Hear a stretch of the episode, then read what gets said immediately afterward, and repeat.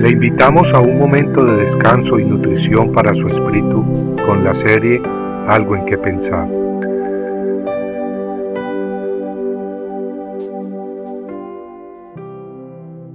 Amando más a los beneficios que al benefactor. Y sucedió en aquel tiempo que cuando Jeroboam salió de Jerusalén, el profeta Ahías, silonita, lo encontró en el camino. Ahías se había puesto un manto nuevo y los dos estaban solos en el campo.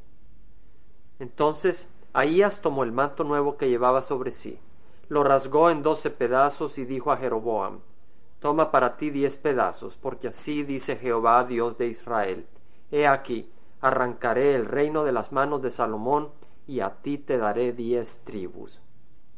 Primera de Reyes 11, 29 al 31. Dios usó al profeta Ahías para decirle a Jeroboam que el Señor le daría a él diez tribus de Israel para que fuera su rey cuando el rey Salomón muriera. Cuando Salomón murió, se dio una serie de eventos que culminaron en una rebelión por parte de diez de las tribus de Israel contra el hijo de Salomón, quien era el heredero del trono. Las diez tribus eligieron entonces a Jeroboam como rey, cumpliéndose la palabra de Dios pronunciada por medio del profeta. Sin embargo, Jeroboam tuvo miedo de que las tribus fueran a Jerusalén cada año a ofrecer sacrificios y adorar a Jehová. Su temor era que las diez tribus volvieran a unirse con la tribu de Judá, perdiendo así su trono. En Primera de Reyes 12, 28 al 30, leemos que Jeroboam hizo dos becerros de oro y dijo al pueblo, Es mucho para vosotros subir a Jerusalén. He aquí vuestros dioses, oh Israel, los cuales te hicieron subir de la tierra de Egipto. Puso uno en Betel y el otro en Dan. Y esto fue motivo de pecado porque el pueblo iba aún hasta Dan a adorar delante de uno de ellos. La sed por mantener el poder y el trono cegaron al rey Jeroboam. En un momento se olvidó que Dios mismo era quien le había dado las diez tribus de Israel, y en su ceguera fabricó un plan verdaderamente malvado el de establecer ídolos de oro y ponerlos en las fronteras norte y sur de su territorio, para que el pueblo no tuviera que ir a Jerusalén a adorar al Dios vivo y verdadero, tal como ya lo leímos.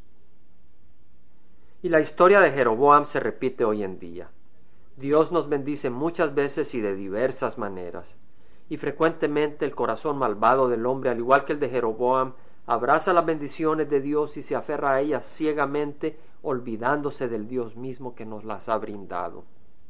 Habiendo recibido los beneficios, los hombres muchas veces dejamos de continuar confiando en Dios para que Él los preserve de acuerdo a su voluntad, y entonces tratamos de preservarlos nosotros mismos en forma inmunda, de acuerdo a las maneras de este mundo. Todo por amar al mundo más que a Dios, por amar a los beneficios más que a nuestro benefactor.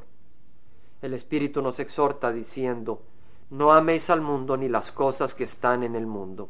Si alguno ama al mundo, el amor del Padre no está en él. Porque todo lo que hay en el mundo, la pasión de la carne, la pasión de los ojos y la arrogancia de la vida, no provienen del Padre, sino del mundo.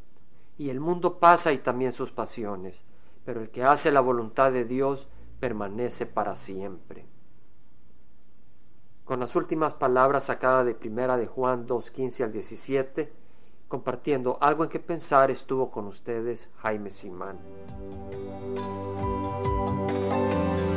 Si usted desea bajar esta meditación, lo puede hacer visitando la página web del Verbo para Latinoamérica en www.elvela.com. Y el Vela se deletrea E L B de verdad E L A donde también encontrará otros materiales de edificación para su vida. Puede también escribirnos al Vela Pio Box 1002 Orange, California 92856, Estados Unidos. Dios le bendiga.